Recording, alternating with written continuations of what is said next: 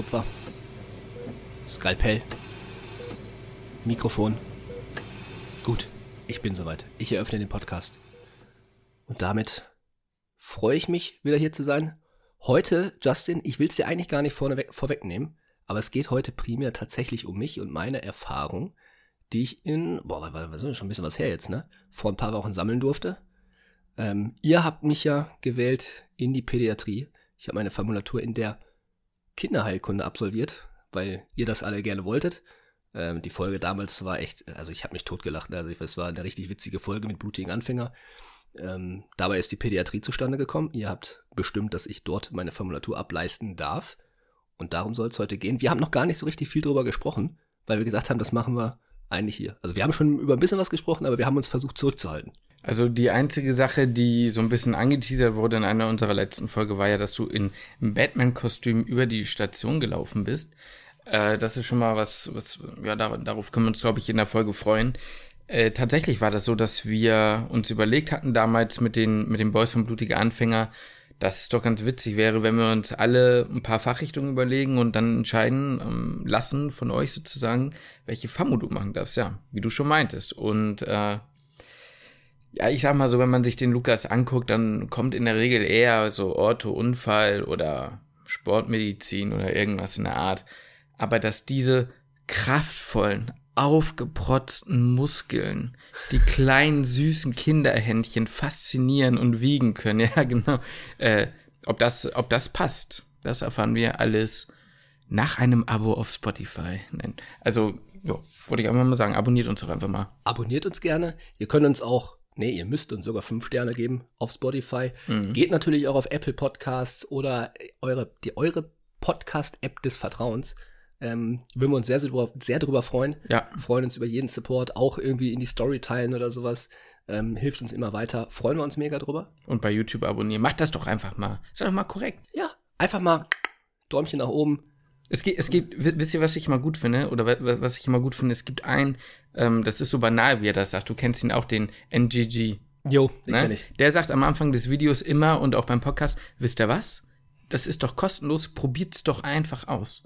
Und wenn ich euch dann richtig auf den Sack gehe, ja, dann deabonniert ihr mich halt wieder. So. Ja, ne? Deswegen, es ist so banal, ist ja klar, ne? Aber Ja. die, diese Überwindung zu abonnieren und eine Bewertung zu geben, kostet einen eigentlich nichts. Das Ding ist, ähm, ich will ja jetzt gar nicht zu sehr ausschweifen, aber Mhm. seit man selber halt auch so ein bisschen was macht, Mhm. bin ich auch viel eher dazu bereit, mal zu liken, Mhm. jemanden zu abonnieren, weil ich weiß, dass das Kommentar ist bei mir trotzdem immer noch eine große Hürde, obwohl ich weiß, Mach dass ich nicht. mache ich mache ich auch nicht, obwohl ich ganz genau weiß, das würde ihm beispielsweise jetzt diesem NGG ganz gut mega weiterhelfen. Ja. Aber seitdem sage ich aber, komm, ich habe mir das Video angeguckt, es gibt ein Like, fertig Ja. auf jeden Fall. Das, das hilft dem Kerl weiter. Ich kann es einfach irgendwo verstehen. Nur für die Leute, die es interessiert, es geht da um Football. Die Sache ist halt immer, bei, bei, bei Kommentaren auf YouTube denke ich mir immer, wen juckt das? Was, was ist meine Meinung denn wert? Also, weißt du, im Sinne von, das denke ich mir ja, das muss ja niemand anderes wissen, aber das ist ja der Trugschluss. Weil die Leute, die das halt machen, die kommen ja gerne in den Austausch und wissen dann überhaupt, jemand ist da. Zum Beispiel, wir sehen, da, bei uns ist das immer so ein bisschen periodisch mit Feedback. Es gibt so Tage, da kriegen wir mehrere Nachrichten am Tag und dann auch über ein, zwei, drei Wochen hinweg, jeden Tag Leute. Und dann gibt es auch mal wieder so Wochen und Perioden, da ist es halt relativ flau. Und die, die Statistiken und die Zahlen gehen aber gar nicht runter. Das heißt, wir wissen, die Leute sind da, aber sie schreiben gar nichts. Und dann ist es sehr schwer, auch so, ich sag mal, unseren Content auf eure Bedürfnisse weiter anzupassen und zu optimieren. Ja, absolut. Wir wollen in Zukunft auch noch mal mehr mit in den Podcast so äh, Zuschauerfragen noch mit integrieren. Werden wir aber dann in zukünftigen Folgen euch dann mal äh, genauer noch mal informieren, wie wir das Ganze machen wollen würden. Ja, genau. Ähm, aber damit würde ich sagen, starten wir in, mein, in meine Formulatur, Ja, die ich ja schon gemacht habe. Ich meine, Jones wird jetzt wahrscheinlich die Podcast-Folge nicht hören, aber der wurde auch damals gewählt in die Pädiatrie. der macht die noch. Man darf ja auch nicht vergessen, er ist auch noch nicht so weit. Das stimmt, das stimmt, er macht sie noch. War erst die Überlegung, dass wir das jetzt zusammen machen, hat aber organisatorisch leider nicht, nicht gepasst. Weil es ist gar nicht so leicht, einen Formulaturplatz in der Pädiatrie zu bekommen. Also die Pädiatrie ist sehr beliebt. Ja, genau. Ich sag mal, das können wir so stehen lassen, organisatorisch, Jonas, ne? War das nicht ganz so einfach, Freundchen. Ja, aber ich da nageln wir den noch drauf fest, dass der definitiv noch in die Pädi muss. Das macht der auch. Also da ist er, das ist ein Mann, ein, ein Wort. Das auf jeden Fall, das auf jeden Fall. Äh, ich bin auch gespannt, was er dazu sagen wird Mhm. und ob das sein Feedback ähnlich ausfallen wird wie meins. Ich weiß, dass er Mhm. jetzt beispielsweise dieses Semester schon Pädiatrie hat. Ach so. Im Sommersemester, das habe ich mal in seiner Story gesehen. Mhm. Mhm. Ähm, wenn ihr nicht wisst, um wen es geht, ist ähm, einer vom blutigen Anfänger, einer der, also Jonas, der bei den, ähm, ja, ist ja der andere Mediziner-Podcast, könnt ihr auch sonst mal reinhören. Äh, genau, aber ich bin gespannt auf sein Feedback, Mhm. ähm, weil, also meins fällt, kann ich ja jetzt schon mal so vorweg so ein bisschen anteasern, tatsächlich recht positiv aus, wie du ja vielleicht auch schon mitbekommen hast, Ja. ähm, als wir so ein bisschen mal drüber gequatscht haben. Ja. Ja, eigentlich wäre es ja jetzt meine Aufgabe, uns so ein bisschen durch diese Folge zu moderieren. Ich habe mich aber natürlich nicht vorbereitet. Äh, aber ich denke, das kriegen wir ja immer ganz gut hin. Wir sind ja gerade, gerade wir beide sind ja ganz gute Tratschtanten, ne? Ja, Darf man das eigentlich so sagen? Tratschtanten? Tratschonkel. Tratsch, Tratschonkel. Tratsch-Onkels. Ja. Vielleicht geht das. Weiß ich nicht, das Wort gibt es zwar, glaube ich, nicht, aber Plapper Boys. ja, ein bisschen Kaffeeklatsch hier, obwohl mein Kaffee jetzt leider schon leer ist, aber gut. Ähm, du, ich kann ja gerne einfach mal, einfach mal reinstarten. Fang doch einfach mal an und sag vielleicht erstmal, ähm, Kinderheilkunde ist ja nicht Kinderheilkunde. Mhm. Du hast ja zum Glück die Erfahrung mitnehmen können, auch auf einer onkologischen Pädiatrie bzw. onkologisch-pädiatrischen Station äh, reinschnuppern zu dürfen. Also quasi, wie nennt man das, Kinderkrebsstation, wenn man so will. Ja, vielleicht gibst du uns einfach mal so einen Überblick, wie war das aufgeteilt, wie lange warst du wo und äh, ja, wie hat das Ja. alles angefangen? Ja, also das Ganze war eine zweiwöchige Formulatur, Mhm. kann man schon mal vorweg, vorweg sagen. Das war die, das war meine letzten zwei Wochen Formulatur, ähm, die ich jetzt überhaupt noch fürs Studium brauchte. Und die habe ich aufgeteilt eben in eine Woche Allgemeinpädiatrie. Das ist das, was vielleicht die meisten eher kennen, wo vielleicht sogar man selbst als Kind schon mal vielleicht auf einer Station war. Und dann eben noch eine Woche die, die Kinderonkologie, die ich dann noch mitnehmen durfte. Und so waren eben meine zwei Wochen aufgeteilt. Die erste Woche Allgemeinpädi, die zweite Woche dann ähm, Kinderonkologie. Und ich bin da auch, also insofern froh, beides mal gesehen zu haben, weil die sich dann doch sehr unterscheiden. Mhm. Ähm, sowohl von der Struktur, wie der Krankenhausalltag eigentlich abläuft, als auch von, ja, natürlich von dem Umgang mit den ja, Patienten. Ich finde das irgendwie bei Kindern irgendwie, ich weiß nicht warum, aber irgendwie finde ich es da komisch von. So- sind, das sind die Kinder, so. Das Genau, sind anonym, so, ne? Genau. So, so Ja, also n- nummeriert dann irgendwie. Genau, ne? aber es sind halt irgendwie die Kids, so sind Mhm. irgendwie die, die Kinder. Sind, ist, ist, ist, ja, sind, sind, also wirklich, ich habe da viele Kinder kennengelernt, wo ich sage, es sind echt einfach, weiß ich nicht, einfach nette, nette kleine Jungs Mhm. so. Ähm, ja, gut, dass du Jungs gesagt hast. Und, äh, Ach so, ja. ja. Äh, also die Sache ist ja, wir, fangen, wir können es ja mal so aufziehen. Was waren denn, ich, ich finde die Frage nämlich immer so blöd, aber eigentlich, um nachher zu reflektieren, nicht so dumm. Was waren denn so deine Erwartungen? Mhm. Sind wir mal ganz ehrlich. Bock haben auf eine Formulatur, gerade wenn es die letzte ist, ist ja immer so ein bisschen schwierig. Aber jetzt hatten wir ja noch diese besondere Situ Situation, dass du dich erstens mit der Pädiatrie vorher nicht auseinandergesetzt hast, du dir die Famu selbst nicht ausgesucht hast. Und ähm, ja, also einfach so, mit welcher Einstellung bist du da hingegangen? Was hast du dir erhofft? Ich, ich glaube, witzigerweise war, dass ich keine, dass ich die mir nicht ausgesucht habe, Mhm. war eigentlich der Grund dafür, weswegen ich keine wirklichen Erwartungen hatte. Weil ich habe Mhm. gedacht, wenn es mir überhaupt nicht gefällt, Ja. dann muss ich mich zwar jetzt zwei Wochen da durchquälen, aber es ist ja nie auf meinen Mist gewachsen. Mhm. So. Ja, ich Mhm. gehe da jetzt einfach hin und versuche keine Erwartung zu haben. Und Ja. ich hatte auch insofern, ich meine, natürlich hat man immer eine gewisse Erwartungshaltung. Ähm, ich habe mich gefragt, wie werde ich auf die Kinder reagieren? Wie werde ich darauf reagieren, dass Kinder ähm, krank sind, teilweise sehr schwer krank sind? Ähm, auch auf der allgemeinpädiatrischen Station waren Ja. auch sehr kranke Kinder. Ähm, wie wird das Altersspektrum sein von den Kindern? Mhm. Ähm, was genau für Krankheiten kommen überhaupt auf mich zu? Ja. Natürlich sowohl, also auf der, auf der Kinderonkologie natürlich habe ich mich das am meisten natürlich gefragt und ja klar, wie werde ich halt darauf reagieren? Und wie, also eigentlich gar nicht, wie werde ich, oder wie werde ich darauf reagieren, wie die Kinder auf die Ärzte reagieren? Mhm. Weil das ist ja auch super unterschiedlich. Ja. Wenn man als erwachsener Patient oder als Patientin zum Arzt geht, den Umgang kennt man so schon eigentlich ganz gut aus dem Studium, aber äh, Kinder ist ja nochmal ein ganz anderes Patientenklientel eigentlich.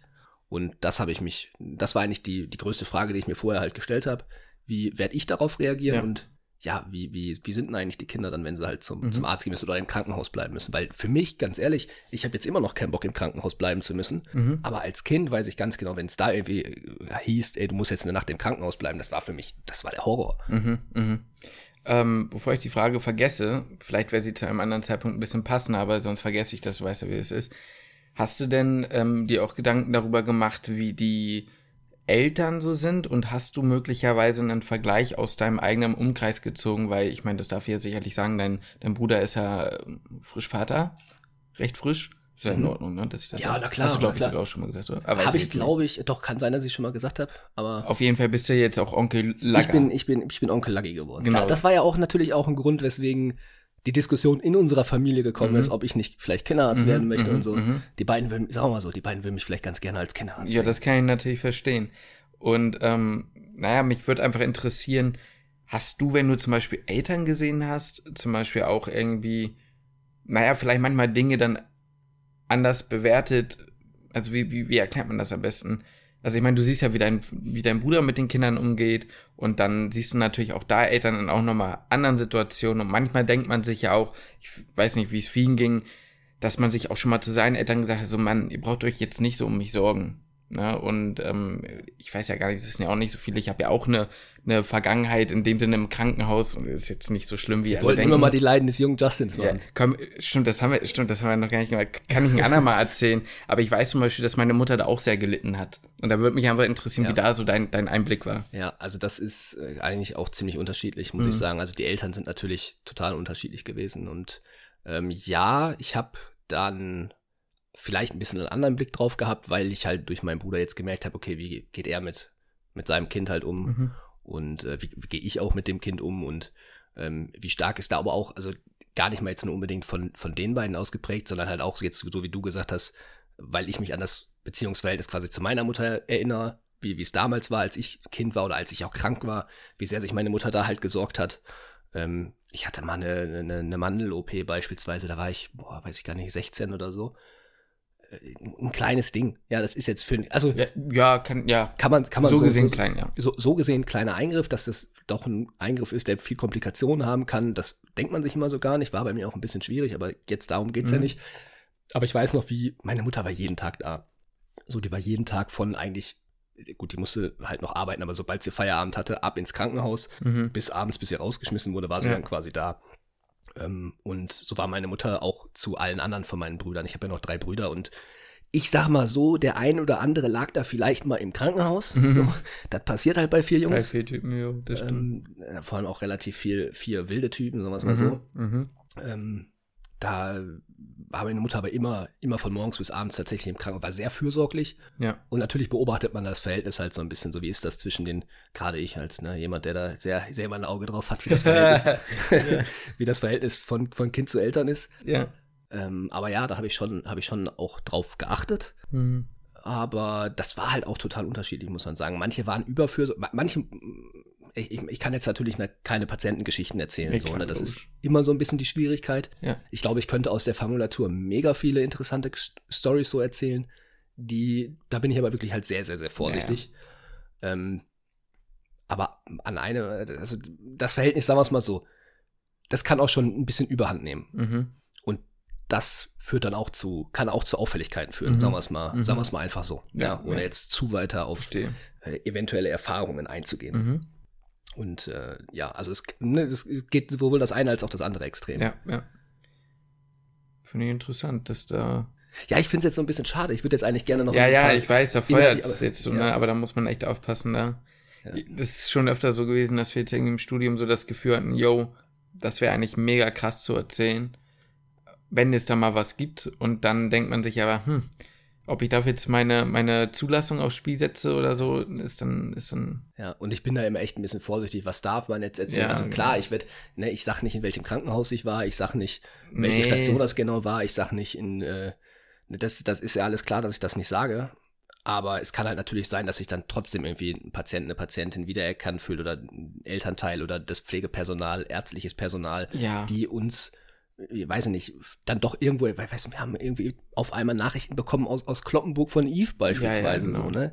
Warum sollte es nicht sein, dass ähm, Oder, oder netterweise auch letztens so, so ein Video, eine Dermatologin, die seit mehreren, ich glaube sogar Jahrzehnten war es sogar 25 Jahre, weiß ich Ja, jetzt ich nicht glaub genau, schon. im Beruf steht. Ja. Wir haben schon Nachrichten bekommen von einer Radiologin aus Aachen, ja, äh, von Psychiatern aus Berlin. ja. Also Zumal ich ja sogar in meiner Formulatur ja jetzt ja auch drauf angesprochen wurde. auch das Auf wieder. dem Podcast. ja, eben. Deswegen bin ich da, also mir tut's leid für die Zuhörerinnen und Zuhörer, weil ich glaube, dass es echt sehr interessante Geschichten sein können, aber Ja.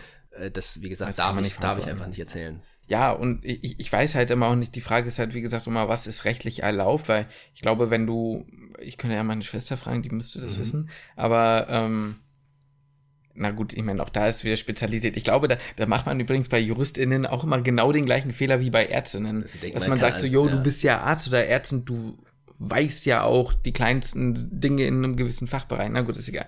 Ähm, aber ich glaube theoretisch, sobald du alles anonymisierst oder ein anderes, mehr oder weniger anderes äh, Geburtsdatum, anderen Namen, andere Stadt oder vielleicht das halt auch gar nicht nennst, dann müsste es ja eigentlich theoretisch gehen. Die Frage ist immer nur, wie du schon sagst, wenn uns von dort jemand hört und sich wiedererkannt fühlt, es geht ja auch nicht nur darum, was ist erlaubt, sondern wir möchten auch niemandem ein schlechtes Gefühl geben. Oder wir möchten auch nicht, dass irgendwie sich, ne, Ja. jemand da irgendwie angegriffen oder irgendwie exposed fühlt oder so. Deswegen lieber vorsichtig sein. Ja. Gut, aber das haben wir genug aus, ausgekluget jetzt. Denke ich auch. Nur ich finde das fürs Verständnis vielleicht Ja. für Zuhörerinnen und Zuhörer eigentlich immer noch mal wichtig zu sagen, weil ich könnte mir vorstellen, dass man auch mal sitzt und denkt, so, ey, komm, jetzt, Mhm. jetzt erzähl doch mal. Ja, ja, klar. Also, was, was du ja schon mal erzählen kannst, wir wollen ja auch, wir sind ja immer, ihr wisst es ja, wir sind ja immer so ehrlich, wie es geht im, im Podcast. Ehrlichkeit bedeutet ja auch zu sagen, dass man nicht immer ehrlich sein kann. Okay. ähm, nee, aber jetzt mal im Ernst, ich, ich habe das Gefühl, wenn man Kinderheilkunde hört, gibt's immer so zwei Extremen. Man hört entweder, oh, die Kinder sind alle so toll und die Arbeit ist so klasse, oder man hört damit, das ist so extrem belastend, weil die Kinder schwer krank sind. So. Mhm. Aber jetzt mal Butter bei den Fische Ja.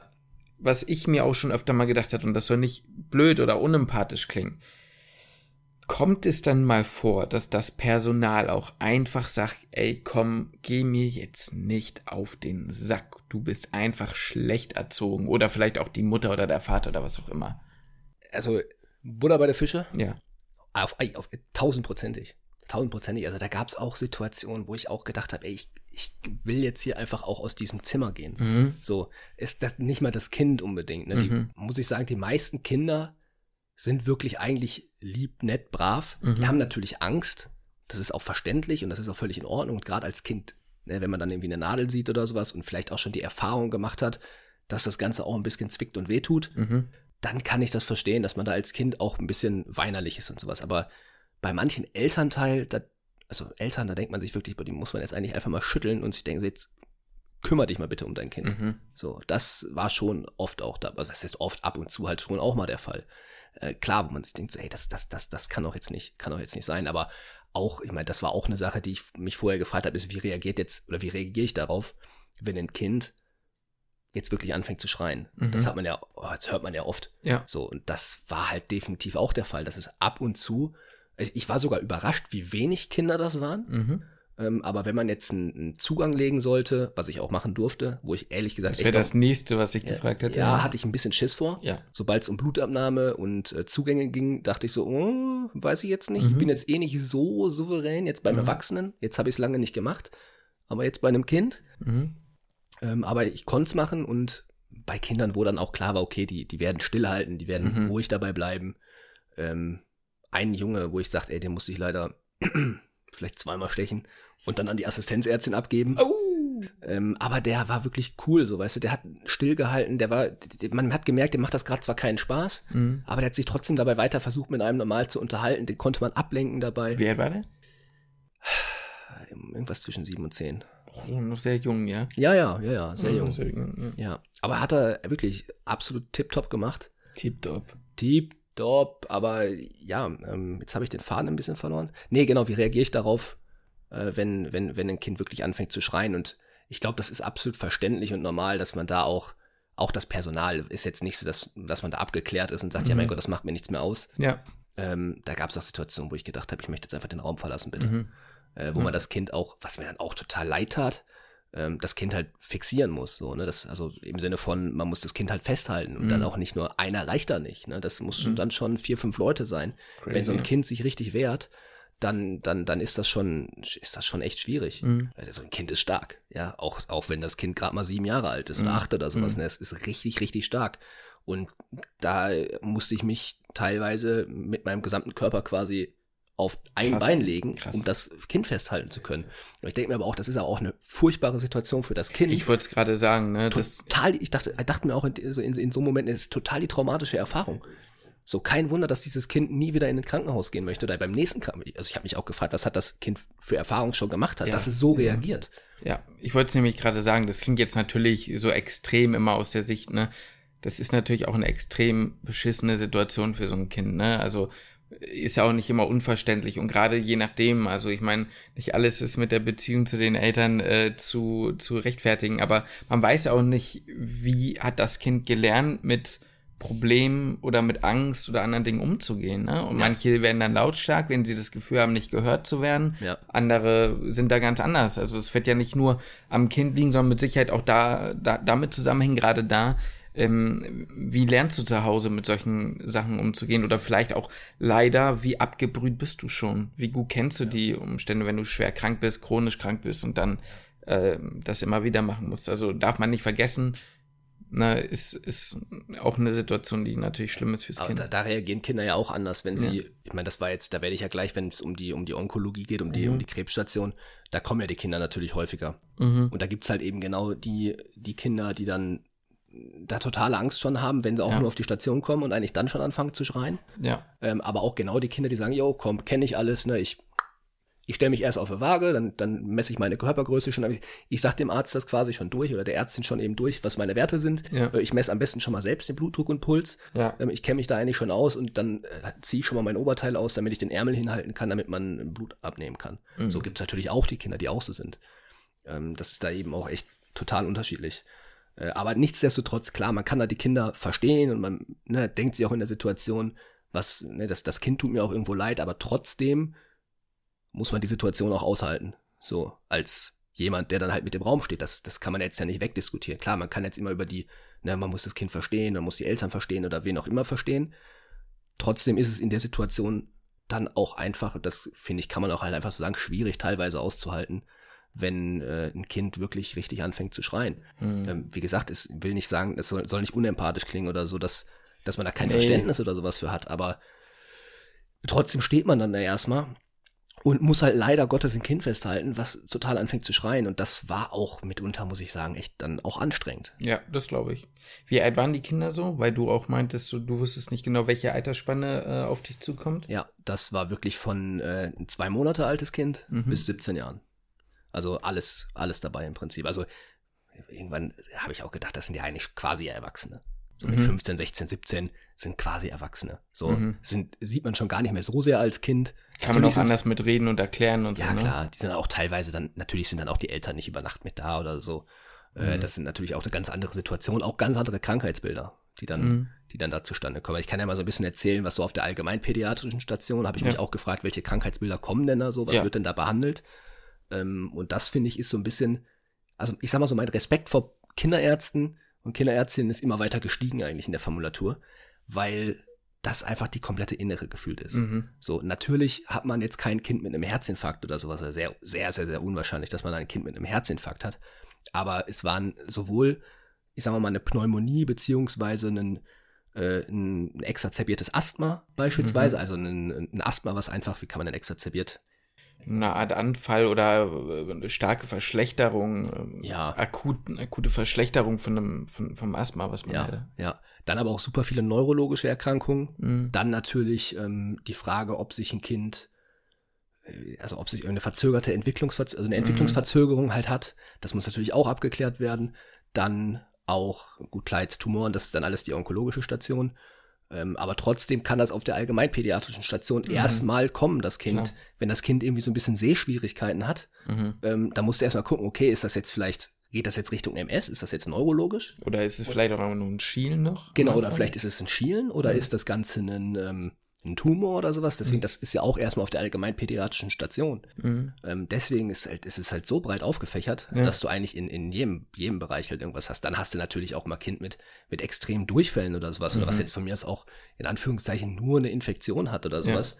Äh, das, das, das kann alles halt sein. Und das finde ich ist halt, ja, fand ich schon, fand ich schon sehr breit aufgestellt. Mhm. Natürlich sind es dann irgendwo ähnliche Krankheitsbilder und die ähnlichen neurologischen Krankheitsbilder, die so Kinder haben, aber trotzdem musst du eine neurologische Grunduntersuchung können. Mhm. Du musst äh, eine, also eine ganze, im, im Prinzip wie in der Inneren einen kompletten Körper halt auch untersuchen Ja. können. Und das bei Kindern, die mitunter schwierig oder bei denen es schwierig ist, dass sie mitmachen. Du musst halt immer gucken, wie, ja, wenn das Kind gerade mal vier ist und du musst es neurologisch untersuchen, Mhm. das ist nicht so leicht. Nee. So. Wie war denn generell so die Kommunikation mit den Kindern? Also war das dann eher so, also es finde ich sehr schwierig oder stelle ich mir schwierig vor, weil Kinder sind, das weiß man ja auch oft, gerade wenn sie in diesen jugendlichen Bereich gehen, auch komplett unterschiedlich. Ja. Also die gleiche, also das eine Mädel, was 13 ist, ist nicht gleich das andere Mädchen, was 13 ist oder ähm, auch, auch von den Eltern. Also manchmal sind ja Kinder sehr früh super unabhängig, klären alles selbst und die Eltern sitzen nur daneben oder sind gar nicht dabei und andersrum nicht.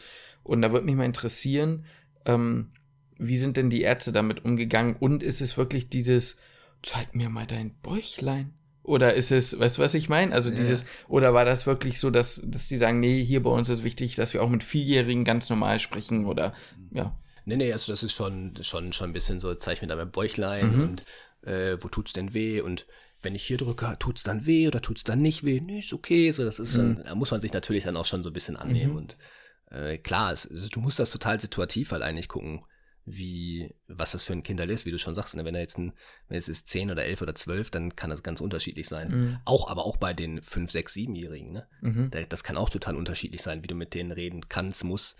Ähm, aber halt auch, ist es jetzt ein Junge, ist es ein Mädchen oder Mhm. worauf springt das Kind vielleicht eher an?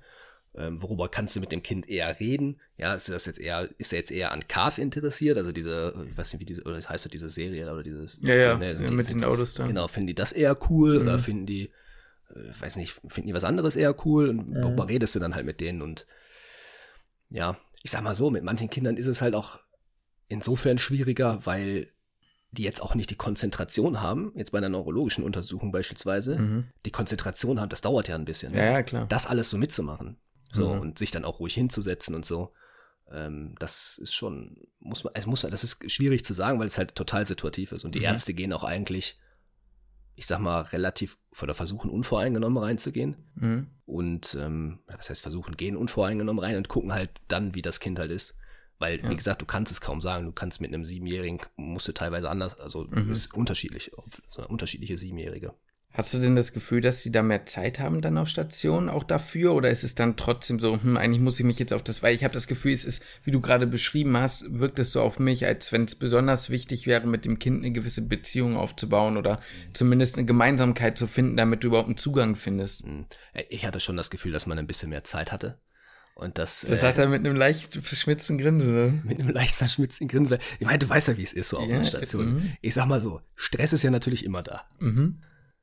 Mein Gefühl von außen war es, dass vielleicht die Verhältnisse trotzdem ein bisschen entspannter waren als auf anderen Stationen. Okay, Und dass auch nicht so viele Patienten, Patientinnen gleichzeitig jetzt auf Station waren. okay. Ähm, ich sag mal so, der eine an oder der eine oder andere oder die eine oder andere ist natürlich ein bisschen stresssensibler als andere Personen Mhm. und deswegen gehen da natürlich das ist so. Ja, ich weiß so. Äh, ja, an der Stelle können wir uns ja auch einmal kurz Zeit für eine Werbung nehmen. Für, einen kleinen, für eine kleine Mittagspause, meinst du? Ja, Wenn man genau. mal kurz was snacken möchte zwischendurch. Ja, Ja, also man muss ja man ja auch machen. Wenn man so im Krankenhaus ist, da hat man ja auch nicht immer sonderlich viel Zeit zum Snacken, sondern muss man ja so einen kleinen äh, Zwischensnack sich mal kurz irgendwie ein paar Nüsse oder sowas reinpfeifen von der Koro-Drogerie, meinst du? ja ich meine schon die. Und wenn man dann richtig krass drauf ist, dann nimmt man sogar den Co Küchenmedizin. Küchenmedizin großgeschrieben mit Ü.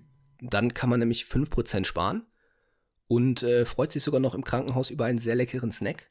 Natürlich aber auch zu Hause. Ja, das sowieso. Aber auch für unterwegs, wenn da ein paar Leute dabei sind, die äh, jetzt in Lukas angehenden Fitness-Coaching mit dabei sind. Kleiner Spaß beiseite. Ähm, aber noch ein bisschen Proteine brauchen, die haben auch sehr leckere Proteinriegel. Ja. Das Problem bei den meisten ist, dass die so futztrocken sind. Ja, das stimmt, das stimmt. Diese Moritz-Riegel heißen die von denen, die sind echt lecker. Ich, achso, also- ja. ja, die heißen so, die Ja, ja, ja. Ich kenne die mit, es gibt da zwei, Genau. zwei verschiedene waren das, Ja, ne? ja. Ich habe aber nur einen probiert. Welchen hattest du denn hier? Das weiß Äh, ich. ich weiß gar nicht mehr, welchen ich hatte. Ich habe die nämlich beide schon mal Ich glaube, gegessen. das waren die hellen. ja, ja, die hellen, ich weiß gar nicht. Ich, ich kann es dir gar nicht mehr sagen. Beste Werbung. Die sind beide auf jeden Die Fall. sind beide gut. Das ist das, das, das Ding. Die sind halt, ich finde, ich feiere die halt beide. so ein, eins, eins ist Schoko.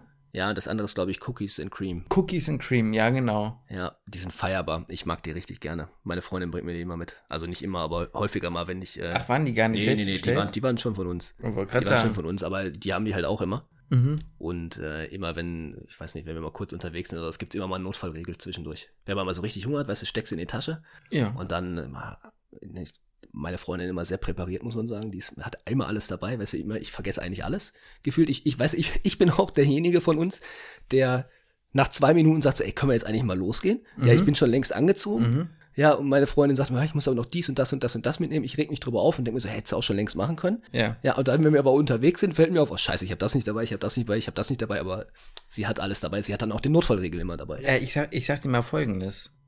Bei mir ist es so, bei meiner Freundin und mir, wenn wir losgehen, dann bin ich auch derjenige, der da steht. Und dann ist es so, dass ich immer, ich meine, ich frage dich auch immer, bevor man aus der Tür geht, sage, frage ich, hast du einen Schlüssel? Wenn ich bei ihr bin, ich habe keinen Schlüssel von ihr, so, ne? Und dann frage ich sie, hast du einen Schlüssel? Dann kommt halt relativ häufig so, sag mal, denkst du, ich bin Jack oder was, ne? Mhm. Aber es ist jetzt schon zweimal passiert, dass sie den Schlüssel nicht eingepackt hätte. Mhm. Und das halt aber auch da, wo sie wohnt, nicht so ein Schlüssel, sondern nur so ein Pieper ist. Mhm. Das heißt, sie haben einen so einen Schlüsseldienst, der dann aber auch nicht immer erreichbar ist. Ja. Ne? Und dann kommt immer, ja, das, dann kommt immer, das ist eigentlich das Geilste, das passiert mir ja nur, wenn du da bist. Sonst passiert mir das nicht. Tja, woran hat's dir liegen, frage ich mich dann. Äh, und dann haben wir aber am Ende auch trotzdem keinen Notfallriegel dabei. Ja, das wollte ich gerade auch sagen. Der ist dann halt trotzdem nicht mit dabei. Das ist eigentlich die Geschichte. Naja, 5%, 5% chorodrogerie.de, Code Küchenmedizin. Werbung Ende. Wir haben gar keinen, äh, gar keinen Sound. Kannst du ja mal spielen, kannst du kurz ans Klavier machen. Nein. Spaß, das machen wir jetzt nicht. Ähm, was ich mir auch sehr schwierig vorstelle, ist ja auch noch zusätzlich die Kinderpharmakologie. Weil da müsste es doch auch durchaus so sein, dass du, ich meine, Schwangere gehören jetzt nicht dazu, aber Kinder in gewissem Alter, äh, Altern, Altern? In einem gewissen Alter, sage ich doch mal so, ähm, dürfen ja auch bestimmte Antibiotika dann nicht und äh, was weiß ich nicht Ja. alles. Und, Absolut. Und Dosierung, ne? Ist halt auch Und natürlich Dosierung ist natürlich absolut anderer abhängig von der, von, vom Körpergewicht, von der Größe, vom Alter. Ähm, klar, klar, da hatte ich jetzt nicht so viel, also ich persönlich jetzt nicht so Mhm. viel mit zu tun. Da habe ich dann, das natürlich die Ärzte und Ärztinnen, die Erfahrenen haben das dann natürlich. ja, äh, das hast du denen dann überlassen. Ja, ja, das ist, äh, wollte ich denen jetzt nicht abnehmen, die Arbeit, du, das ist ja, die müssen ja auch noch selber ein bisschen was Ich wollte machen. gerade sagen, das müsst ihr, das müsst ihr auch selbst so ein bisschen. Ja, eben, eben. Für, für das Geld, was sie bekommen, müssen sie auch ein bisschen was leisten. Ähm, Aber klar, das ist, ist natürlich ein Thema. Aber da gibt's glaube ich, so, das heißt, gibt's generell viel in der Pädiatrie, dass es so Mhm. Webseiten gibt, wo du das dann einfach die Werte eintippen kannst und dann wird dir das, auch das mit den ganzen Perzentilen und so. Ja, ja, Ähm, stimmt. das ist ja auch so ein Thema für diejenigen, die es nicht kennen. Man muss jetzt, wenn man das äh, ein Kind quasi ein, von der Entwicklung einschätzen möchte, ähm, wie groß das Kind ist, wie schwer das Kind ist und was es für ein BMI dann halt hat und hin und her. Ähm, das berechnet man im Prinzip auf, oder guckt man eben auf Perzentilen, wie viel äh, gibt es denn beim TMS nicht auch diese Perzentilen? Ist doch dann so, so und so viele Perzentilen, ist ja auch wurscht. Äh, auf jeden Fall, wo befindet sich das Kind quasi auf der Entwicklung? So im Vergleich ja, zu anderen genau, Kindern. Genau, wie, wie weit ist es im Vergleich zu anderen sozusagen, um das mal grob auszudrücken. Ja, und das hat natürlich keine Sau im Kopf. Nee. Ähm, und das gibt's dann halt Webseiten für, wo du das dann halt alles eintippst und dann sagt er, okay, ist jetzt hier auf der, was weiß ich, wie vielten Perzentile. Mhm. Und ähm, das ist äh, auf jeden Fall hilfreich und nutzt auch jeder in der Pädiatrie. Das, weißt du, das ist ja eh so ein bisschen das Ding in der Uni. Man lernt so viele Sachen irgendwie auswendig, die man dann in der Klausur, sagen wir mal, da ein bisschen hinschludern muss. Mhm. Ähm, wo sie jeder in der Praxis sagt so, yo, warum hast du denn, warum kannst du das auswendig oder brauchst du nicht auswendig können? Gibt's, da gibt's die Website für, da tippst du das ein und dann sagt dir das Ding das halt schon. Ja. Das ist super oft so. ja. Deswegen ist das natürlich ein Thema, Mhm. aber ist jetzt nicht so die, ähm, nicht so die Kunst oder nicht so das Problem, was man sich jetzt vielleicht in der Uni manchmal denkt, dass es ein Problem sein könnte. Mhm. Kommen wir doch mal zum Thema, dann kannst du nämlich auch gleich so ein bisschen auf die, äh, auf die andere Station, auf die Kinderkrebsstation so ein bisschen überleiten. Da kannst du ja auch da mal ein bisschen erzählen, was da so liegt. Wie ist denn im Vergleich zu einer Normalstation, außer dass es vielleicht ein bisschen entspannter läuft, so die Stimmung, gerade in Bezug auf ähm, Personal? Weil ich mir auch, also ich habe das Gefühl, dass, ich meine, die Pflegekraft, also Gesundheits- und KrankenpflegerInnen sind immer extrem wichtig, aber ich habe das Gefühl, da könnten die möglicherweise nochmal ein besonderes, eine besondere Position einnehmen. Ähm, jetzt im, In der Kinder. In, der, jetzt in der Allgemeinpädiatrie. Oder Generell, generell. Also gibt es einen Unterschied da? Also einmal gibt es einen Unterschied ähm, generell vom Personal ähm, oder von der Stimmung zu Normalstationen im Sinne von Erwachsenen und dann nochmal untereinander? Ja, also ich habe das Gefühl, dass das ist auch das, es geht so ein bisschen ins Fazit jetzt rein, dass die, die Stimmung tausendmal besser ist als mhm. äh, auf das, was ich bisher vorher erlebt habe. Das soll jetzt nicht heißen, dass ich nur auf schlechten Stationen vorher war, mhm. aber dass es irgendwie mal schlechte Stimmung aufkam oder sowas oder man sich wirklich ja, sich wirklich welche nicht gemocht haben oder welche wirklich unfreundlich waren, das gab es mhm. da eigentlich nicht. Mhm. Sowohl von ärztlicher Seite, Oberärzte oder Oberärztin, super korrekt gewesen, mhm. auch, auch der Chefarzt, super netter Typ, ähm, aber auch das Pflegepersonal, ist alles, also super freundlich gewesen. Und das ist, also es hat sehr viel ausgemacht, muss ich ganz ehrlich sagen, vom, vom Gefühl, morgens hinzugehen, ähm, da zu arbeiten, ob das jetzt, wie gesagt, Pflegepersonal, ärztliches Personal war. Ähm, ich hatte auch das Gefühl, die haben viel enger miteinander gearbeitet mhm. und alle per Du. So, mhm. Sogar Oberärzte oder mhm. Oberärztinnen. Es war immer sofort per Du. Mhm. Und das hat, also hat für mich mega viel ausgemacht, von der Stimmung allein. Ja, und man hat das auch im Team untereinander mhm. gemerkt, dass man sich viel wohler gefühlt hat. Und mhm. dass die Kinder, man redet ja dann auch nicht mehr über den Nachnamen. Das ist auch, das ist auch unterschiedlich mhm. zu einer Normalstation. Man redet dann ja immer über Herr und Frau, so wie noch. Und in der, in der Kinderheilkunde sagt man jetzt nicht, im, ja, ist jetzt, ist jetzt nicht Herr Müller, sondern das ist dann halt von mir aus Max. Mhm. So auf in Zimmer 7. Mhm. Und äh, das macht, also hat mir zumindest ein bisschen ein anderes Gefühl gegeben, mhm. auf der Station zu arbeiten. Was mich mal interessiert, ist so ein bisschen davon abgekoppelt. Findest du, ähm, also wie, wie, wie stehst du zum Duzen und zum Siezen? Also macht das für dich einen krassen Unterschied? Ist unterschiedlich, finde ich ein bisschen. Es kommt immer noch total auf die Person an. Ich finde es bei manchen Personen sehr angenehm, mhm. weil man das Gefühl hat, da ist noch so ein bisschen, also da ist so, eine, so ein Respekt voreinander da halt da. Mhm. Ja. Ähm, mit, ich sag mal, mit anderen Assistenzärzten, weiß ich nicht, da mag ich das schon, wenn es per Du ja. ist, dass es so kollegial ist. Bei Oberärzten. Mit anderen klingt so, als wärst Assistenzarzt. Ja, ich weiß, dass es so nicht meint, aber. Generell halt mit AssistenzärztInnen äh, ist es einfach angenehm, da einfach mhm. per Du zu sein ich musste mich ein bisschen dran gewöhnen, um ehrlich mhm. zu sein, das mit Oberärzten auch zu duzen. Mhm. Mache ich dann auch ganz oft nicht. Ja. Äh, das ist eh eine Sache, die mir ein bisschen schwer fällt. Ja. Manche Personen von mir aus auch im höheren Alter, auch wenn ich jetzt im Fitnessstudio arbeite, wenn, also wir sollen eigentlich jeden duzen. Aber wenn da halt für mich eine Person kommt, die im fortgeschrittenen Alter von mir aus ja. halt ist, ja. ist es für mich irgendwie immer eine, eine Art von Respekt oder ja. gewisse Respekt. So bin ich erzogen worden, dass ich dann die Person erstmal sieze. Ähm, deswegen, ja, für mich ist das immer erstmal so ein, so ein Respektding und deswegen sieht sich auch wahrscheinlich häufiger, als ich es müsste. Mhm. Ähm, bin aber halt ein bisschen vorsichtig. Aber generell, also mir hat es da sehr gut gefallen, dass mhm. sich alle eigentlich geduzt haben. Mhm. Weil man hat das einfach von der Stimmung her auf Station, man hat es einfach gemerkt und das war ganz, ganz, ganz angenehm. Mhm. Ich finde zum Beispiel, weil ich sehe das genauso wie du, ich finde, was mir manchmal auffällt, man kann auch ein sehr persönliches Verhältnis zu jemandem haben, den man sieht, ja, zum Beispiel habe ich die erste Ärztin aus meiner Formulatur. Das ist eine alte Freundin von meinem Vater gewesen. Und ähm, die kam dann halt an und meinte, kannst auch du zu mir sagen. Aber ich war so in meinen Anfängen und ich war so noch äh, grünschnabelig, mhm. also wirklich so von Anfang an, dass ich meine, ich kann das irgendwie nicht. Und ich war, ich bin bei ihr tatsächlich dann beim Sie geblieben, habe ja. sie weiter gesiezt.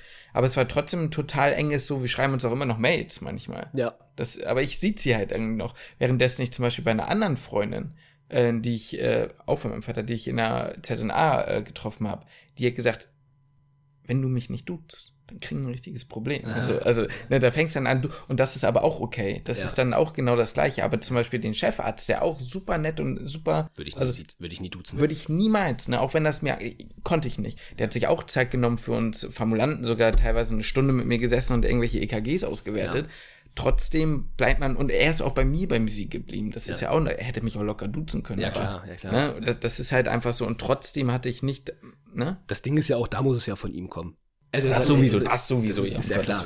Ja. Was ich manchmal auch ganz, oder was ich erst lange Zeit random fand, mhm. aber mittlerweile eigentlich auch ganz angenehm finde, ist, dass man zwar mit Vornamen angesprochen wird, aber trotzdem gesiezt wird. Mhm. Weißt du? Die Kombination mhm. dachte ich eigentlich immer so, hey, das macht doch gar keinen Sinn. Ja. Aber ich mag das eigentlich auch mit Lukas angesprochen zu werden, ja. aber dann trotzdem, dann, wenn es dann weiter sich mhm. gibt, also ich, ich bestehe jetzt nicht auf das Sie, ne? also mich ja, kann jeder duzen. So, ne, aber mich könnte auch im Krankenhaus jeder duzen und ich werde wahrscheinlich auch ein Arzt werden, der immer sagt, hey, duz mich. Mhm. Ne? Aber ich, also wenn man sich darauf quasi so unabgesprochen Ja, geeinigt hat, ja, ja. dann finde ich, ist das eigentlich auch eine ganz angenehme Form. Ich weiß gar nicht mehr, wer das gemacht hat, aber das war auch gut. Na gut, ist auch nicht so wichtig. Sind wir ein bisschen abgekommen, aber ich finde das manchmal auch irgendwie wichtig zu klären. Also zum Beispiel auch in, okay, letzte Frage, allerletzte Frage. Als du das erste Mal,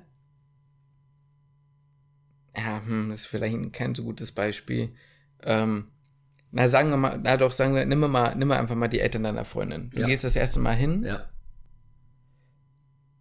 na, hm, das ist vielleicht nicht so geil, aber duzt du die oder siehst du die? Ja, das ist halt die Sache, das kommt, muss von denen halt irgendwie kommen. Ja. Ich finde, das ist, das ist so eine Situation, die finde ich super schwierig, Mhm.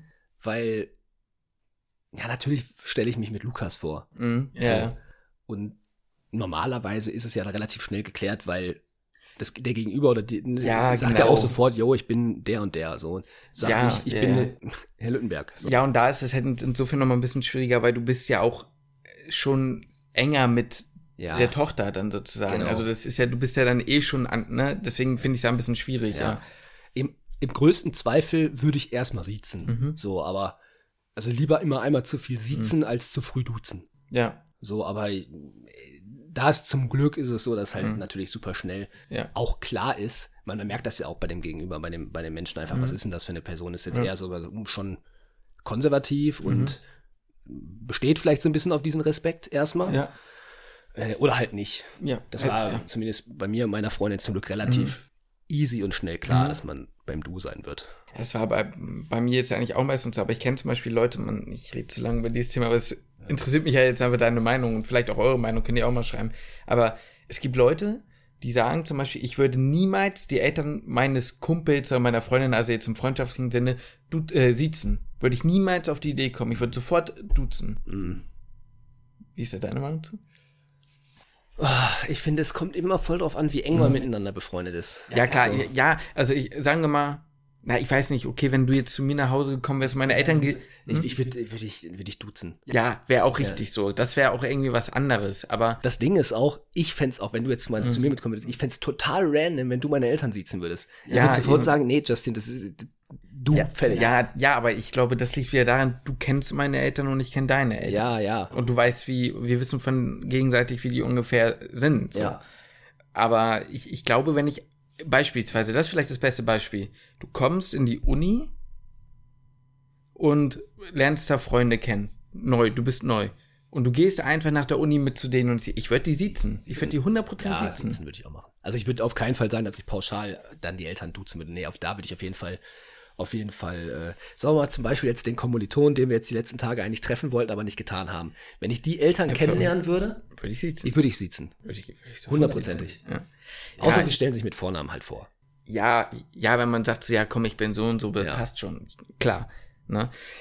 Okay, jetzt haben wir aber wirklich lange über das Thema gesprochen. Jetzt aber, ja. Kinderkrebsstation eigentlich, müssen wir jetzt auch mal darüber Nein, da Also müssen wir jetzt, jetzt, mal über Krebs nein, da sprechen. müssen wir, also, habe ich ja jetzt noch gar nicht so viel damit drüber Nee, erzählt. genau, ja, genau, erzähl doch mal. Ja, das Ding ist, dass da nämlich die Struktur, das hat mich überrascht, das wusste ich gar nicht so sehr, die Struktur da ziemlich anders ist. Mhm. Weil die Kinder, die betreut werden, werden ja über einen langen Zeitraum betreut. Mhm. Ähm, es ist nicht so wie auf einer Normalstation, dass ein Patient kommt, behandelt wird und hoffentlich gesund wieder das Krankenhaus verlässt, sondern die Kinder werden halt natürlich, haben ihre Chemotherapien und sowas und ihre Nachkontrollen.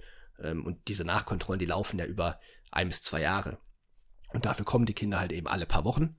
Und ähm, deswegen gibt's da auch eine, eine riesen Kartei quasi an Kindern, die halt standardmäßig bei denen quasi aufgenommen Quasi sind. immer wieder. Genau, die immer und immer wieder kommen. Das heißt, das, das macht halt auch ein ganz anderes Verhältnis zwischen Personal und den Kindern. Mhm. Die kennen sich einfach schon. Ja. Die wissen ganz genau, heute kommt der oder die, was weiß ich, irgend, irgendwer halt. So, die wissen ganz genau, wer das ist. Kennen die Eltern, ja, die kennen, die, kennen das Kind. Ja. Äh, Das Kind kennt die Station. Das ist halt ein ganz anderes Verhältnis. Und stationär Mhm. aufgenommen sind natürlich auch ein paar, aber sehr wenige. Also es waren jetzt, ich weiß nicht, vier, vier Kinder vielleicht, die stationär halt da waren, was das Arbeiten halt total verändert, Mhm. was eher einen ambulanten Charakter ein bisschen hat Mhm.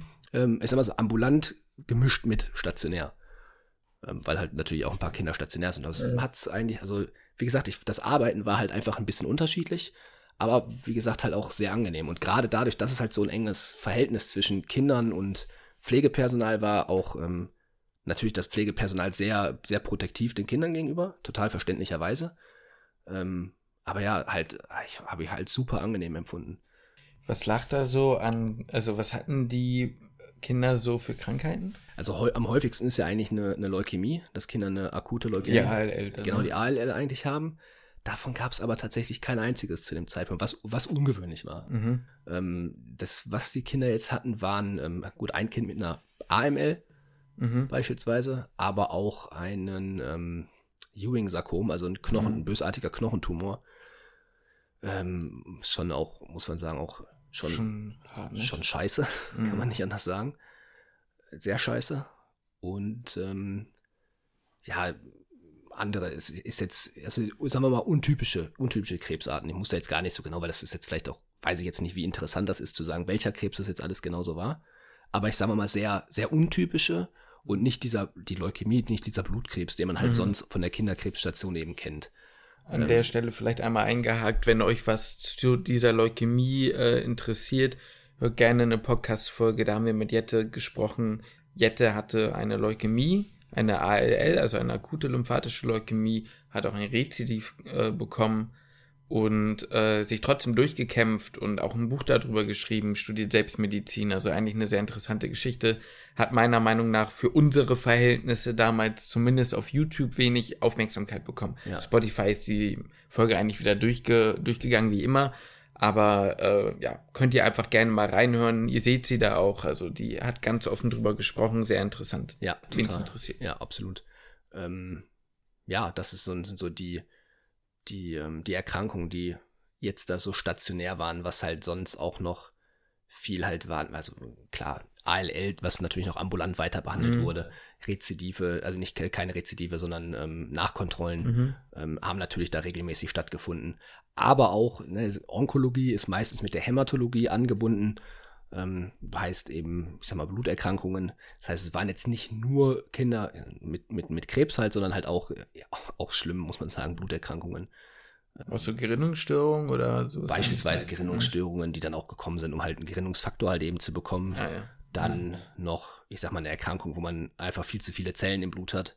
Ähm, das ist tatsächlich die Therapie, ein Aderlass, da dachte ich früher immer so, gut, das macht hat man im Mittelalter gemacht, aber ähm, hat man auch im Mittelalter Erklär gemacht. das mal vielleicht Äh, einmal. Ein, A- ein Aderlass ist im Prinzip das, ich sag mal, das Blut, ich würde jetzt mal sagen, pauschal gesagt wird, verdünnt wird. Das heißt, man nimmt Blut ab, relativ viel. Das ist natürlich dann wieder auch von der Körpergröße und von dem Gewicht vom Kind abhängig, wie viel Blut man halt einfach abnimmt und wegschmeißt. Man verwirft das einfach Mhm. und ähm, gibt dem Kind natürlich dann Volumen dann über, ja, über Nazel, über NaCl, ein bisschen, ein bisschen Nudelwasser. Ähm, äh, Habt ihr so nicht gesagt, oder? ich, sag mal so, ich nicht. Oh nee, da. Ich habe das nicht gesagt. Mhm. Aber die Kinder fanden das witzig. Ja, so, klar. Das ist halt so die Sache. So, die finden, ah, ich kriege wieder Nudelwasser. äh, du hattest das auch mal machen können, war das nicht so? ja, ja, genau, genau. Und wie viel hast du da so abgenommen? Ich glaube, das waren schon zwei Liter. Zwei Liter. Aber das ist ja unfassbar viel, oder? Auf Ja, so ein ja. kind, Kindchen gerechnet? ja, schon, schon. War jetzt schon auch ein älteres Kind, Ja, krass. aber trotzdem zwei Liter Mhm. ist schon, ist schon eine Menge, ist auch schon für, für uns auch eine Menge. Ja, ja, eben, deswegen. Das, schon, äh, das war schon, vielleicht übertreibe ich es jetzt gerade auch, aber ich meine, das war schon so viel. Ich meine, das war schon immer so zwischen ein bis zwei Liter, also ein Liter auf jeden Fall, aber eher Richtung zwei Liter. Krass. Und das Blut sieht halt auch ganz anders aus als bei uns, ne? Das ist äh, viel dunkler gewesen. Ja? Ja, Okay. ja. Und das Das, nimmt man, Sinn, ja, ja, das nimmt man, lädt man halt dann einfach ab, schmeißt es im Prinzip weg und dann wird eine Infusion angehangen. Mhm. Und äh, das ist dann so die, ja, erstmal erhaltene quasi Therapie, die Mhm. halt dann doch aber auch, ich sag mal, so einschränkend ist, weil das halt relativ häufig gemacht werden Mhm. muss. Das heißt, mal einfach so in Urlaub fahren oder sowas ist halt super schwierig. Mhm. Genauso wie mit den Gerinnungsfaktoren, ne? Ja. Die halt relativ regelmäßig gegeben werden müssen. Stimmt. Ähm, ist halt, ist halt schwierig. Ein Hodgkin-Lymphom hattet ihr nicht, ne? Nee, Hodgkin-Lymphom war Okay. nicht da. Also ambulant, ja, Mhm. so, dann in, in der Nachkontrolle, Mhm. aber da wurde jetzt dann nicht, Und wie dann, alt? Kann man sich daran erinnern ungefähr? also die Kinder waren alle bis, also älter als 15 war da, ne Quatsch, war eigentlich bis 17 auch wieder alles hoch. Okay. Mhm. Also wirklich alles dabei gewesen. Ich kann, kann ich jetzt nicht, beim Nee, das- kann ich, kann ich jetzt nicht sagen, aber Ja. waren schon Kinder auch von, auch in jedem Alter. Mhm. Und äh, ist halt auch das, was einen dann auch zum, ich sag mal, wenn man dann geht, natürlich zum Nachdenken anregt, ne? Wenn man halt drüber nachdenkt, okay, die Kinder haben halt eine, eine üble Diagnose teilweise. Ähm, auch dann die Geschichte, was die, was die Eltern durchgemacht haben Ich müssen. wollte gerade sagen, hattest du mal Eindrücke sammeln können, wie die damit so umgegangen sind, die als Familie? Also ich hatte das Gefühl, dass halt auch vor allem die Eltern eigentlich sich mehr Gedanken gemacht haben, sich über, also mehr Sorgen hatten natürlich und mehr, ja, einfach das Ganze viel, viel mehr mitgenommen hat als, mhm. als die Kinder selbst. Ähm, fand ich auch, muss ich sagen, erstaunlich zu sehen, wie fröhlich die Kinder halt waren. So natürlich mhm. wussten sie, dass sie krank sind und mhm. wussten, dass jetzt die nicht vielleicht so viel spielen können wie andere Kinder. Mhm. Und das eine oder andere Kind hat es zwar akzeptiert, aber wollte, man hat so gesagt, ja, es würde gerne Fußball spielen oder sowas mhm. in der Pause, aber sagt dann, ja, nee, kann ich ja aber nicht. Geht mhm. ja nicht. Mhm. Ähm, es ist halt schade, so zu sehen, mhm. aber trotzdem sind es super fröhliche Kinder gewesen. Und man hat auch das Gefühl, wenn man halt mit, man, man kann ja super mit den Kindern sprechen, ne? wenn du mhm. gerade so ein bisschen was mit denen machst und sowas, dann fragt man immer noch, oh, okay, und wie läuft's in der Schule und ja, ja. Ne, wie geht's dein, machst du viel mit deinen Freunden und merkt man einfach, dass die, dass auch das Umfeld, die anderen Kinder das super annehmen. Mhm. Oft zumindest. Ähm, also hatte ich eigentlich immer, wenn ich die Kinder gefragt hatte, das Gefühl, dass, Glaubst, es, ja. dass es so in dem Umfeld halt mhm. angenommen wird, aber Sorgen natürlich von seitens der Eltern natürlich extrem groß waren. Ich war ja. da jetzt aber, muss ich sagen, nicht so sehr in der Position und ich bin ja, da eher klar. so ein bisschen zurückhaltend, was jetzt das Ausfragen der Eltern angeht, klar, weil ich ja, möchte Die sind ja auch belastet genug wahrscheinlich. Ja, eben, da möchte ich den, die Ruhe und Respekt da irgendwie davor bewahren. Da frage ich dann lieber das ärztliche Personal dann im Nachhinein ja, oder ja. Pflegepersonal, ja. Als jetzt, ähm, nee, klar. Ja, als jetzt die, ähm, als jetzt die Eltern da wirklich zu fragen. Die erzählen manchmal viel von sich selbst, mhm. ja, und auch was das für eine, für eine harte Zeit war. Mhm. Ähm, aber ja, da waren auch schon, muss man sagen, auch ein paar, äh, paar Traumeltern dabei, muss man sagen. Ja? ja, wo man wirklich sagt, ey, richtig süß, auch die Väter, wie die sich einfach jeden Tag da sind und sich um die Kinder mhm. kümmern. Ähm, einfach super, ich sag mal, schön in dieser harten Zeit ja. zu sehen, wie, wie stark dieser Familienzusammenhalt mhm. einfach ist. Und wie stark ja. diese Liebe zu dem Kind ist. Würdest du denn sagen, die Kinder sind so, weil Kinder dann vielleicht doch irgendwas an sich haben, ähm, was sie irgendwie besser damit umgehen lässt? Oder glaubst du, es liegt eher daran, dass sie es alles weniger verstehen. Hm, vielleicht weniger verstehen mhm. und eine gesunde Naivität, die man mhm. als Kind einfach hat. Kinder ja, sind einfach ja. so ein bisschen so naiv und sagen so, ja, mein Gott, mir wird schon wieder gut gehen. Mhm. So. Oder ich akzeptiere es halt, wie es ist, oder kenne es halt dann auch einfach nicht richtig anders. Ich kann es dir gar nicht genau sagen, aber ein Kind geht irgendwie mit so einer gewissen Leichtigkeit durchs Leben. Mhm. Mit so einer, so einer Kindlichkeit. Aber diese Kindlichkeit haben die Kinder nicht, nicht verloren. Ja, das ist logisch. Ja, aber, ja, ja gut, nein, ich verstehe, ja, ich verstehe schon in dem Kontext, was also du meinst. Ich, ich kann es ne? schon verstehen, dass wenn du jetzt als Kind, gerade wenn du jetzt von mir aus auch 12, 13 bist oder so, dass du dann mhm. auch anders, äh, anfängst, anders drüber nachzudenken. Mhm. Ähm, aber ich muss jetzt beispielsweise an eine Patientin denken, für die war das Wichtigste so, dass sie jetzt in, äh, ja, in ein paar Wochen ihren Beauty-Arm mit ihrer Schwester und ihrer Mama machen kann. Ja. So meinte so, kann ich das denn machen? So, dann, ja, kannst du gerne machen. So, das war, äh, das war, war ihr das Wichtigste und die war jetzt auch vielleicht schon, ich weiß jetzt nicht genau, wie alt sie war, aber halt ein bisschen älter. Ähm, aber sie hat halt dieses Kind in sich halt einfach immer noch total drin. Ja, und möglicherweise halt auch einfach das nehmen, was man hat dann, ne? Ja. Wenn man weiß, das eine geht nicht, dann. Ja. ja. Obwohl sie jetzt beispielsweise schon auch hätte weiter denken können. So, mhm. sie war jetzt nicht, sie war jetzt keine drei oder vier ja, oder so, ja, wo man ja. sagt, okay, ich mache jetzt also, ne, ich bin total auf meine Eltern fixiert oder so, mhm. sondern das war bei ihr schon gar nicht mehr so sehr. Mhm. So und sie hätte auch schon anders, sie konnte auch anders übers Leben nachdenken.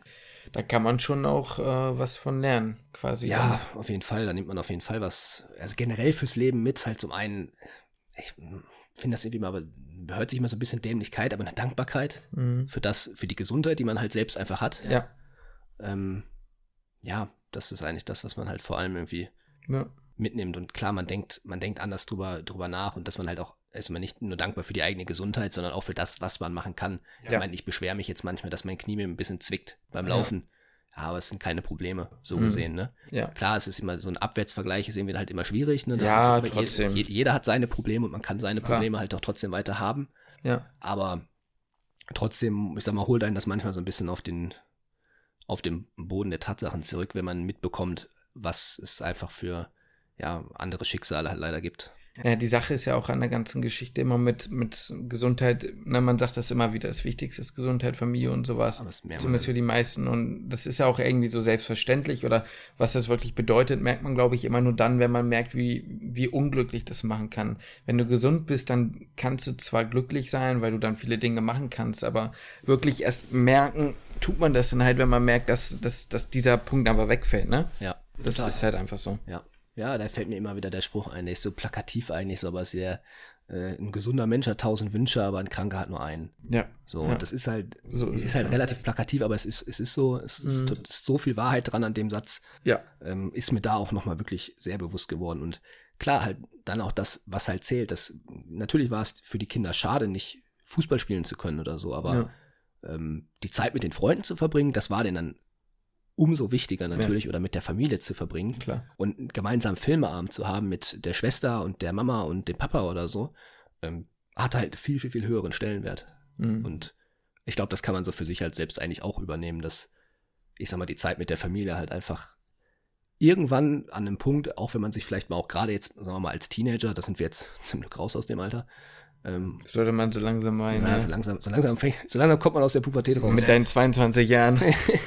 Ja, gut, ich sag mal, nachdem wir Witze da letztens über unsere Banane gemacht haben in der letzten Folge, Ja, stimmt. da bin ich mir nicht ganz sicher, ob wir schon aus der Pubertät raus sind oder nicht. weiß auch nicht. Nee. Ähm, nein, aber dass man, dass die, die Zeit, die man halt mit der Familie hat, dass die halt einfach sehr wichtig ist. Mhm. Ähm, Ja. und dass man die auch, auch vielleicht mal in Zeiten genießen sollte, wenn man sich vielleicht auch mal ein bisschen, ja, man, man, auch, man ist ja klar, dass man vielleicht auch mal von der Familie hier und da ein bisschen genervt ist.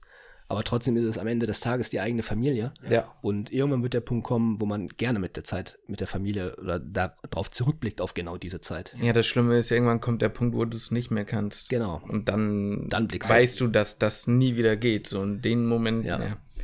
Naja, wie auch immer. Vielleicht zum Abschluss nochmal die Batman-Story, denn die, wir- die, die müssen wir ja nochmal. Die müssen wir noch, die muss ich noch raushauen, ne? Die musst du nochmal aus. Das war an meinem letzten Tag tatsächlich. Da gab es ein kleines Fotoshooting quasi Ja. von der Station, ähm, die sich beworben hat eben für einen, ach, für so einen kleinen Wettbewerb für Mhm. ähm, Stationen innerhalb von Deutschland oder die besten, besten Pflegestationen oder beste, ich sag mal, beste Station Deutschlands quasi. Ähm, und da wurden sich, ich sag mal, sind das die Avengers? Nee, es sind gar nicht Avengers, ist ja DC, ist ja auch nur das Marvel und DC ist ja alles ich, irgendwie. Ich bin. äh, Ich glaube, ich bin da auch ja, ich relativ glaube, Batman ist DC. meine ich nämlich auch, aber es gab halt auch Spider-Man-Kostüme und das ist ja, glaube ich, Das Marvel. Marvel, ja.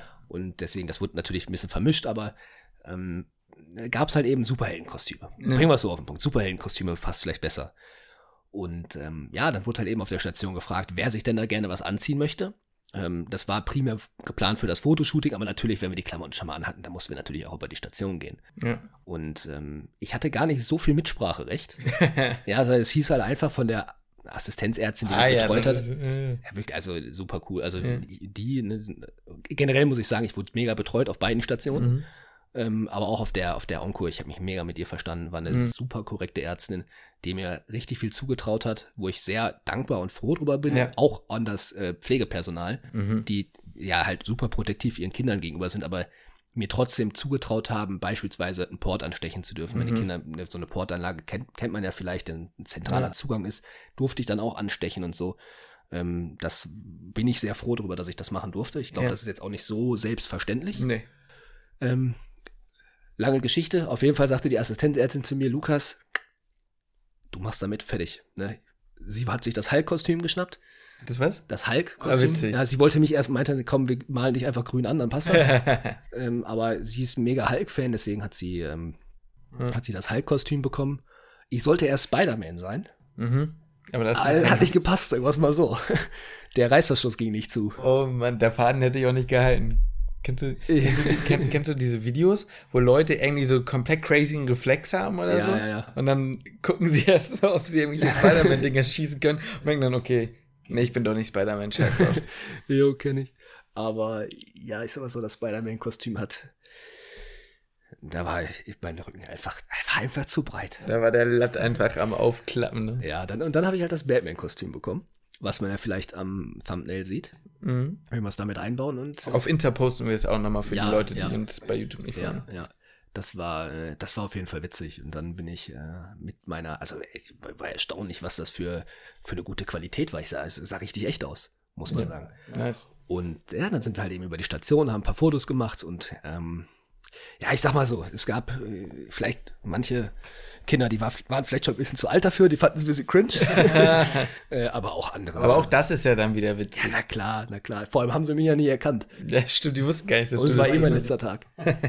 Ja, Und ähm, ja, die, aber es gab natürlich andere Kinder, die sich den Bein ausgefreut haben. aber das ist schön, ne? wenn man den Kindern damit auch eine Freude macht. Ja, und das ist vor allem irgendwie eine Sache, da habe ich jetzt nicht mit gerechnet, dass ich das mache. Und es war einfach, ich, ich habe mir auch gedacht, klar, ich wurde dahin ein bisschen gepusht, dass ich es tue. Aber ich dachte mir auch so, ey, komm, wie oft wirst du in deinem Leben noch als Batman über eine, über eine kinderonkologische Station Eben, laufen? eben, das ist schon, ist schon, ist auch eine Erfahrung, ne? Ja. Was ich jetzt so raushöre, Lukas, ne? Das finde ich ja wieder das Interessante an der ganzen Geschichte. Von dem, was du mir jetzt so erzählst, klingt es so, als wäre es wieder einmal die Betreuung und das, was Julia und das auch, was Eve uns in den Gesprächen gesagt hatten, also Julia die Pneumologin und Eve die Visceralchirurgin, dass es eben ja nicht zwangsläufig nur einen Mentor braucht, aber Leute gibt, die Vertrauen in dich haben, dich machen lassen und äh, einfach das Team arbeitet, damit du Spaß bei der Arbeit hast. Ob du jetzt Pädiater wirst oder nicht, das kannst du mir gleich sagen, aber es, wenn ich das mal so sagen darf, klang es für mich so, als wäre es eine deiner besseren Formulaturen gewesen, wenn nicht sogar die beste Formulatur. Also, da ist, das, das, das ist eh ein großes Thema, Mhm. was so die besten Formulaturen Mhm. angeht, weil ich glaube, dass je weiter man kommt im Studium, Mhm. desto besser werden die Formulaturen. Man Das weiß mehr, ja, man wird ja. souveräner und deswegen, ich habe das Gefühl, dass die meisten sagen, ihre letzte Formulatur war die beste. Mhm. Ich würde auch sagen, das war meine beste Formulatur. Ja. Ähm, aber zwangsläufig, nicht nur zwangsläufig, weil's halt, weil ich schon am weitesten war, sondern halt tatsächlich auch das, was du vorher gesagt hast. Mhm. Die Betreuung war super, ähm, die, das Personal war super freundlich. Ich habe mich da einfach wohlgefühlt auf der Station und ich hätte es nicht gedacht, aber halt auch mit den Kindern. Mhm. Es ist ein dann doch ziemlich dankbares Patientenklientel im Großen und Ganzen, auch wenn man Mhm. halt vielleicht mal Momente hat, die ein bisschen schwierig sind. Aber all in all, im Großen und Ganzen würde ich sagen, sind Kinder schon, ich mochte das, ganz ehrlich. Ich mochte diese Arbeit mit den Kindern. Irgendwie, ja, ich, ich hatte ja sonst auch nicht so viel Kontakt irgendwie zu, oder halt in der Arbeit mit Kindern. Ähm, mit, mit Kinderarbeit, ja moin. Aber äh, das war einfach schön. Also muss ich ganz ehrlich sagen, es war einfach schön. Ähm, vielleicht hätte ich mir doch auch den Beruf aus, vielleicht muss ich Pädiater werden, keine Ahnung. Mhm. Äh, da kann ich ja gleich noch was zu sagen. Ja. Aber vielleicht hätte ich auch eine, eine Arbeit mir sonst mit Kindern raussuchen müssen. Meine, meine Freundin hat gesagt, ich habe eine super Sportlehrer-Mentalität. Das würde ich auch sehen, ja. Ich weiß jetzt nicht, ob das ein Kompliment ist. Das weiß ich auch nicht, aber ich würde es auch sehen. Und ob das ein Kompliment, egal. Ja, ich würde, echt ganz ehrlich, ich habe darüber nachgedacht, jetzt, ja, irgendwie würde ich schon fühlen. Ja, Irgendwie, ah, egal, dafür, ja. dafür ist es jetzt zu spät.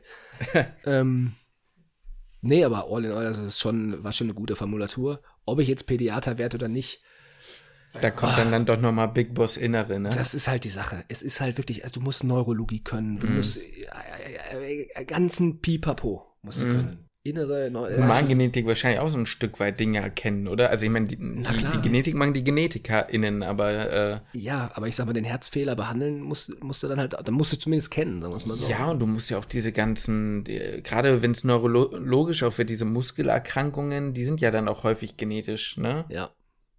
Ja, deswegen ist es sehr, sehr, sehr komplex. Deswegen meine ich auch, mein Respekt an PädiaterInnen ist sehr hoch, Mhm. was sie alles lernen müssen, was sie alles können müssen.